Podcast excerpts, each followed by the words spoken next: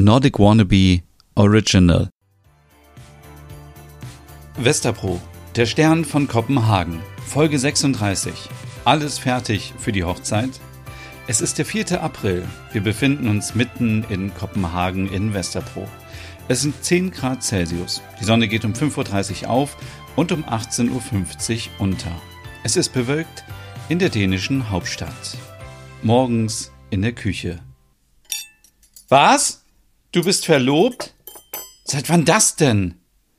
Seit zwei Wochen. Ole brummelt. Und dann erzählst du uns das erst jetzt? Ich war mir zunächst nicht sicher. Niemand weiß davon.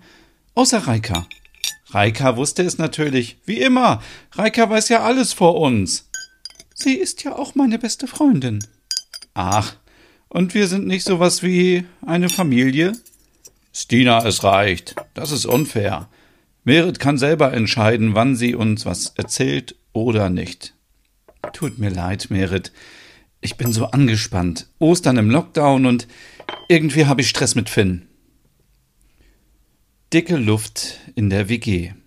Eigentlich sollte es ein schöner Ostersonntag werden. Ole und Stina hatten eine Osterfika geplant. Fika, die kleine schwedische kulinarische Pause mit Kaffee und Gebäck. Beide hatten Zimtschnecken gebacken, die in ihrer ovalen Form an Eier erinnerten. Sie alle wollten gemütlich, also richtig hügelig, frühstücken und dann pärchenweise einen Osterspaziergang durch Westerpro machen. Merit und Axel, Stina und Finn, Ole und Larsch. Doch Finn hatte beschlossen, Ostern bei seinen Eltern zu verbringen, weil er zu sehr gestresst ist. Es war einfach zu viel los in der Bäckerei in den vergangenen Wochen. Stina hat dafür Verständnis, aber es stört sie trotzdem. Lars liegt noch im Bett. Beziehungsweise er lag noch im Bett. Lars gähnt. Guten Morgen alle zusammen. Warum schreit ihr euch so an? Ole antwortet, Deine Mutter hat uns gerade offenbart, dass Axel ihr einen Heiratsantrag gemacht hat. Vor zwei Wochen.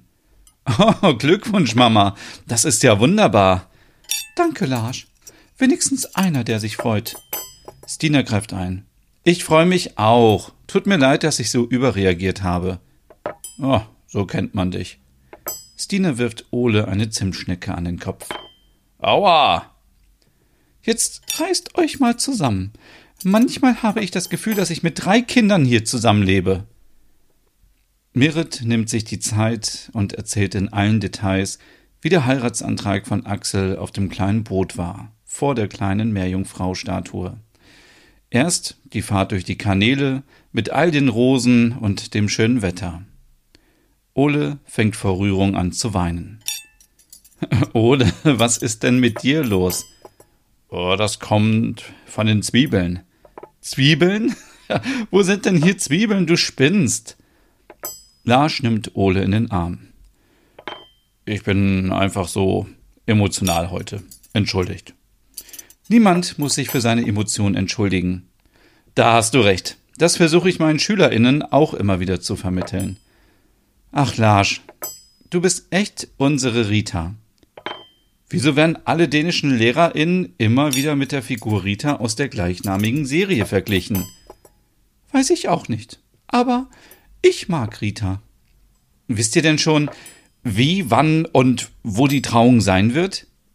Stina, Merit und Axel werden sicherlich nicht während der Pandemie heiraten, oder? War doch nur eine Frage. Wir haben noch kein Datum. Wir wollen uns Zeit lassen. Aktuell ist eh alles etwas komplizierter. Ich denke, dass wir in diesem Jahr nur standesamtlich heiraten und dann im kommenden Jahr nochmal richtig feiern. Wir brauchen auch noch die nötigen Unterlagen wie eine Familienstandsbescheinigung, unsere CPR-Nummer. Was ist das? Das ist die dänische Personenkennzahl. Außerdem müssen wir den Antrag für die Eheerklärung einreichen und 1650 Kronen bezahlen. Und Zwei Trauzeugen werden benötigt. Es gibt so viel zu tun, und wir wissen noch nicht, ob wir in Kopenhagen heiraten oder vielleicht in Jütland. Viele deutsche Touristen machen das und heiraten im Dänemark-Urlaub. Die Ehe ist auch zu Hause anerkannt. Dazu muss man sich nur ein paar Tage in Dänemark aufhalten und kann direkt die Flitterwochen damit verbinden. Also, ich wäre ja für eine Hochzeit in Westerbro. Also ich bin nicht fürs Heiraten. Für mich ist das eine altmodische Tradition. Wer sich liebt, muss das nicht unbedingt mit einer Ehe besiegeln. Und all die Kosten für die Hochzeitsfeier, die möchte ich sparen und irgendwie ist es spießig mit Kirche und so. Du kannst auch äh, eine freie Trauung machen. Vielleicht mache ich das, aber aktuell bin ich nicht gut auf hinzusprechen. Ole, Larsch, wie sieht es bei euch aus mit heiraten? Stina. Was denn, Mutter? Ach, schon gut. Also, ich könnte mir schon vorstellen, meine große Liebe zu heiraten. Seit 1989 ist das ja in Dänemark möglich. Aber da lassen wir uns noch etwas Zeit, oder? Das sehe ich auch so. Mutter, was ist los? Merit kann immer noch nicht glauben, dass ich mir ihren Sohn geschnappt habe. das ist es nicht, aber lasst uns erstmal die Pandemie überstehen, bevor wir über all die Hochzeiten sprechen. Ich finde schon, dass wir über deine Hochzeit sprechen sollten oder sie zumindest planen sollten. Also, ich habe da als Referenz die Hochzeit von Lady Di und Prinz Charles vor Augen. Du bist und bleibst ein Romantiker, Ole. Aber so eine große Hochzeit? Ich denke, wir fahren im kleinen Kreise. Ich habe kaum Verwandtschaft. Ich würde euch einladen, natürlich, und Reika mit ihrer Familie und ein paar Freundinnen, zum Beispiel Mandy aus Deutschland. Könnt ihr euch noch an das Shooting zum Hochzeitsspecial bei den Hüggetit erinnern? Ich erinnere mich noch genau. Unser Model war krank geworden und wir haben die Fotos dann mit dir gemacht, Merit. Das war vor meiner Zeit, oder? Ja, das war damals so. Wir befinden uns mitten in Kopenhagen in den Redaktionsräumen von den Higgetit vor der Pandemie. Ole, hast du die zehn besten Orte in Dänemark, wo man heiraten kann, schon rausgesucht? Ja, klar. Ich habe hier die Ergebnisse unserer Online-Befragung. Es sind Kopenhagen, Skagen, Töndern, Riebe, Wiedesande, Hirnhaus Lerchenburg, die Insel Erol, Roskilde und Odense. Oh, okay, da sind gute Ideen dabei. Merit, bist du eigentlich verheiratet? Das tut doch gerade nichts zur Sache. Sag mal, ähm, klappt alles mit dem Shooting? Wir haben alle Hochzeitskleider hier hängen. Ja, ich denke schon. Sind noch nicht alle da? Nein, das Model lässt auf sich warten. Moment, ich rufe mal an. Kannst du den Fotografen noch etwas vertrösten? Ja, aber bitte beeil dich. Das ist alles sehr unprofessionell. Okay, ich gebe mein Bestes. Merit geht zum Fotografen. Es. Es tut mir leid. Das Model verspätet sich noch etwas. Möchtest du einen Kaffee oder etwas anderes? Es ist mir sehr peinlich. Normalerweise sind wir perfekt vorbereitet. Ole stürmt hinzu. Merit, könnte ich dich kurz sprechen? Selbstredend. Ole flüstert. Das Model wird nicht kommen. Es ist verhindert. Wie? Es ist verhindert. Es, ähm, es gab einen Vorfall in ihrer Familie. Oh, das äh, tut mir leid. Das, äh, das verstehe ich. Ähm, und was machen wir jetzt?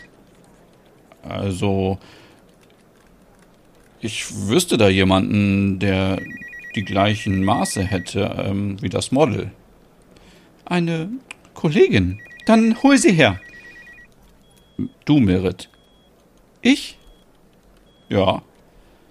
Aber ich kann doch nicht als Chefredakteurin aufs Cover des Magazins. Wenn nicht du, wer dann?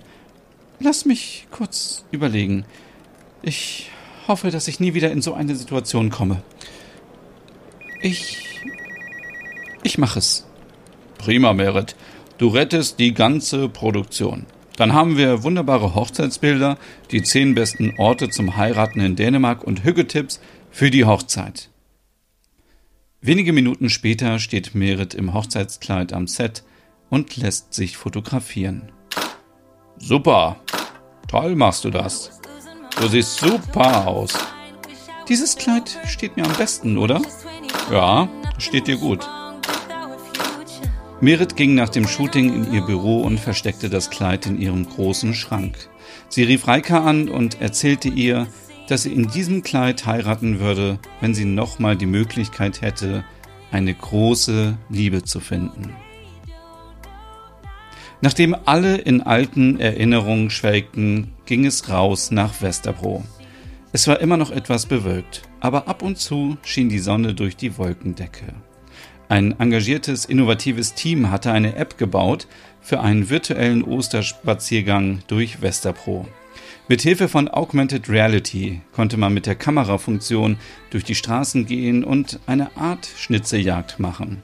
Der Start war an der Mariakirche und weiter ging es auf der Istedgarde. Virtuelle Eier mussten gesammelt werden. Wer genügend hatte, konnte sie gegen Rabattcodes eintauschen von lokalen HändlerInnen und Cafés. Überall in Westerpro sah man Menschen mit Maske und Smartphone herumlaufen.